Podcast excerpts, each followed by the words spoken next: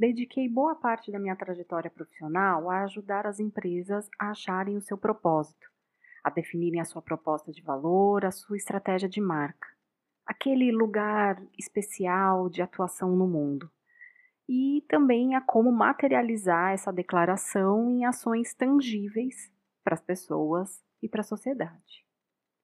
Sempre acreditei que toda marca tem uma potência, algo especial que pode oferecer às pessoas. Mas tem sempre um mais, né, gente? Confesso que na minha humilde trajetória, muitas coisas têm colocado em prova a minha fé de que esse potencial pode verdadeiramente ser colocado em prática. Há quatro anos eu resolvi abrir a minha própria empresa, focada em desenvolver soluções de branding, inovação, aprendizagem e engajamento de equipes. Eis que surge sincera criatividade estratégica e, com ela, tantas oportunidades de colocar o meu propósito em ação a serviço das empresas e das pessoas. Eu resolvi criar esse podcast tanto para compartilhar com você a minha vocação e visão sobre como criar e gerir marcas, quanto para que também fosse um convite, um canal aqui de reflexão sobre como podemos todos e todas as empresas colocar o nosso real propósito em ação para construir relacionamentos mais autênticos, justos e inspiradores entre marcas e pessoas. Eu também vou trazer convidados, é, pessoas com as quais eu trabalhei, clientes, alunos e parceiros, para que eles possam compartilhar as suas visões e o que eles andam aprontando por aí, nos campos de branding, inovação, cultura e comportamento. Sempre numa conversa e numa troca sem filtros, sem cera, sincera. Materializar esse podcast não, não deixa de ser também a confirmação de que, apesar dos pesares, eu ainda acredito que é possível entregar para o mundo marcas sinceras. Que a partir do potencial verdadeiro de pessoas, equipes e instituições, podemos construir coisas incríveis juntos. Eu sou Lívia Germano e esse é o canal Sincera, onde a gente fala sem filtros, sincera, sincera sobre branding, inovação e códigos culturais.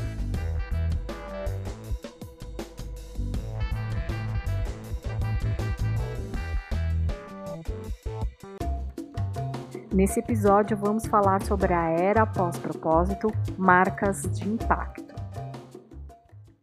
As grandes organizações, na busca pela excelência, pelo crescimento e pelo sucesso, ao usar uma visão autorreferenciada e técnica de sua especialidade, se distanciaram da linguagem das pessoas, da forma como vivem, pensam, se relacionam e sonham, e assim desconectaram-se das reais necessidades, desejos e potenciais da sociedade.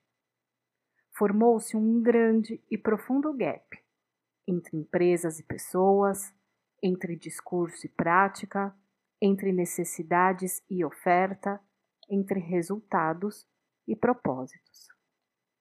Desde os primórdios, marcas identificam e criam identidades para produtos, serviços e negócios. Elas são um meio de expressão e comunicação do negócio, elas materializam né, essa visão em experiência significativa, relevante e de alto impacto para as pessoas.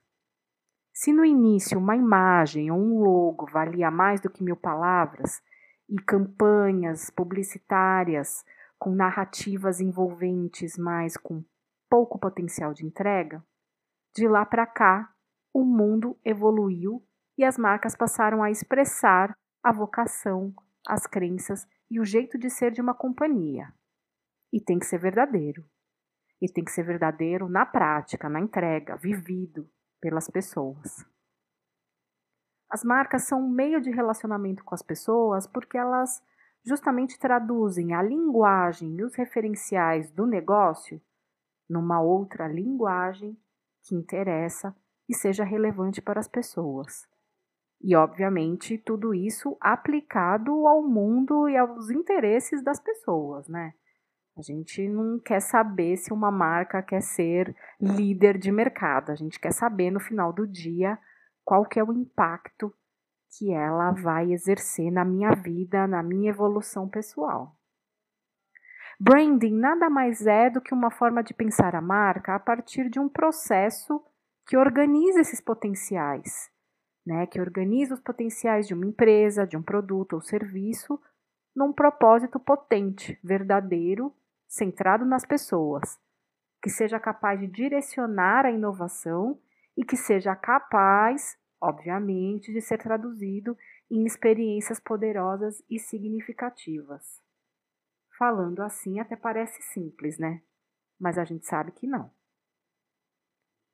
Bom, vou fazer aqui uma claquete e vou é, dizer e introduzir que o ano de 2020 surge e ele ressignifica tudo.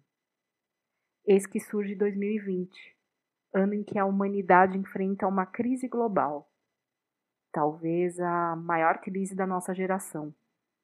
As decisões que pessoas, empresas e governos tomaram nos últimos meses e tomarão nos próximos provavelmente farão um reboot do mundo. O atual contexto nos traz, nos traz uma oportunidade única para a gente refletir sobre as nossas verdadeiras necessidades, né? Família, amigos, um senso de bem-estar, acesso a serviços de saúde, a educação, ter tempo para refletir, segurança e participar de comunidades engajadas. Seja quem for você, esteja onde você estiver. Né? Tudo isso são necessidades que unem toda a humanidade. Ao vivenciarmos uma crise numa realidade de mundo interconectado e interdependente, despertamos nossos anseios por conexão, afetividade, identidade, solidariedade, um olhar coletivo e uma integração maior à natureza. A verdade é que essas necessidades, se você for olhar, estiveram presentes o tempo todo, por centenas de milhares de anos nas nossas vidas. E o fato é que agora, em contextos limitantes, tudo isso nos faz lembrar o que nos é essencial Parece-me que essa pandemia nos mostra que é preciso um caminho mais prático em direção ao que realmente importa, tanto individualmente quanto no coletivo. Que é preciso abrir mão daquilo que carregamos e que não faz sentido para que fique apenas o que está conectado à nossa essência, à nossa essência individual como pessoas. E também a essência das organizações, das empresas, das marcas. Porque só assim conseguiremos nos adaptar melhor a novas realidades. Agora é a hora de descobrir não só se o propósito de uma marca tem significado, mas principalmente se ele é poderoso e corajoso o suficiente para liderar a sua empresa através da escuridão e das incertezas, quando decisões difíceis precisam ser tomadas e ações impactantes refletem o verdadeiro caráter. Quando eu falo corajoso, quando eu falo de coragem, eu gosto de buscar na etimologia o significado dessa palavra e dessa ação. Core agire, agir com o coração. As marcas elas estão agora à beira de uma era pós-propósito, pois a falta de autenticidade, as hipocrisias e os gaps entre como o porquê, né, ou seja, o propósito, é realmente colocado em prática no que as marcas oferecem em produtos, serviços, experiências com consumidor e comportamentos, são desafiados, expostos e amplificados pela crise do coronavírus.